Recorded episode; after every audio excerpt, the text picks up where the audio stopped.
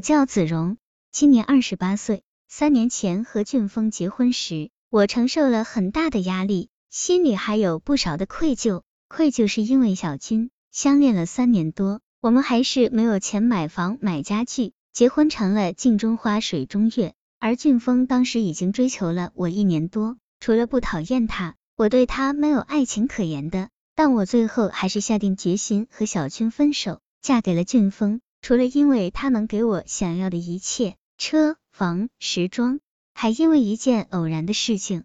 有一次，我搭着小军的自行车逛街，过马路横行道时，小军的自行车和一辆宝马车擦了一下，车主下来和小军理论，声称要他赔二零零零修理费。我正准备叫交警来评理，没想到小军突然扔了自行车，拉起我拔腿就跑。我没弄明白他的意思，只听见身后传来一阵刺耳的哄笑声。跑了几分钟。小军终于停了下来，喘着气说：“终于跑掉了，要是赔两千块钱我就惨了。”小军的想法是对的，我们两人的工资加在一起也不过两千块，要是赔钱的确就惨了。但那逃跑的狼狈和身后刺耳的哄笑声，却从此留在了我的脑海里。我终于决定离开小军，接受俊峰。从举行婚礼的那天开始，我就确信自己跟俊峰结婚是多么正确。盛大的婚宴，如云的宾客，女友们的夸赞，这一切，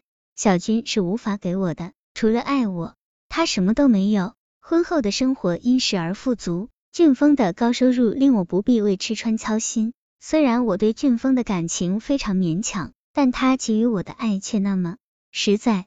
烛光晚餐，花园洋房，保姆，派对，也许有人认为这些都是虚荣。但我觉得这些都让我身心舒畅，而后来的一件事更让我坚信自己的选择是正确的。去年夏天，我出了严重的车祸，肇事车当场逃逸，我在医院住了三个月，花掉三万多元钱。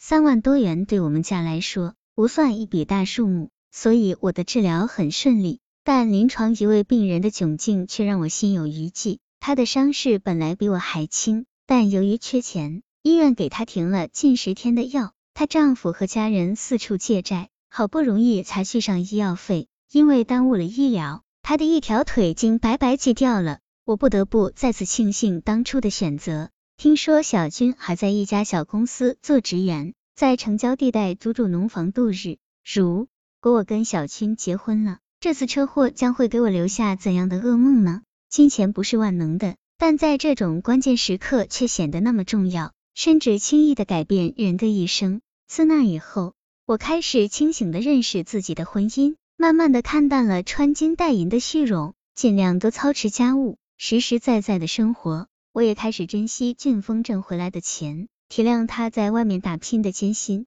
结婚三年来，因为不必为生活而焦虑，有更多的时间来打磨爱情，我们反而生活得十分开心，感情越来越好。我为选择了一个充满功利的婚姻而庆幸。后记：感情是可以通过有意识的选择得到维持培养的。许多被大家看好的婚姻，因为当事人的无心经营或经营不当，可能很快就破碎了。而那些在众人眼里粗陋的功利婚姻，可能因为两个人用心、锲而不舍的经营而达到和谐。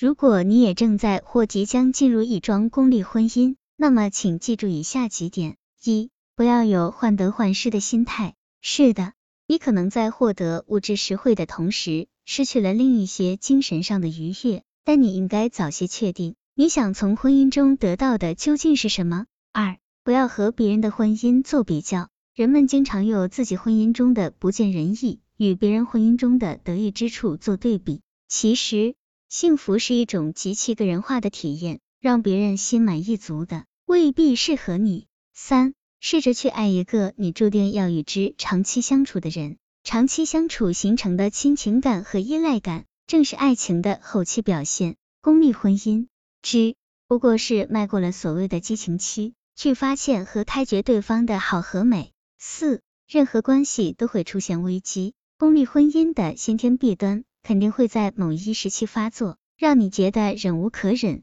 但如果选择离婚，你需要解决的问题会更多。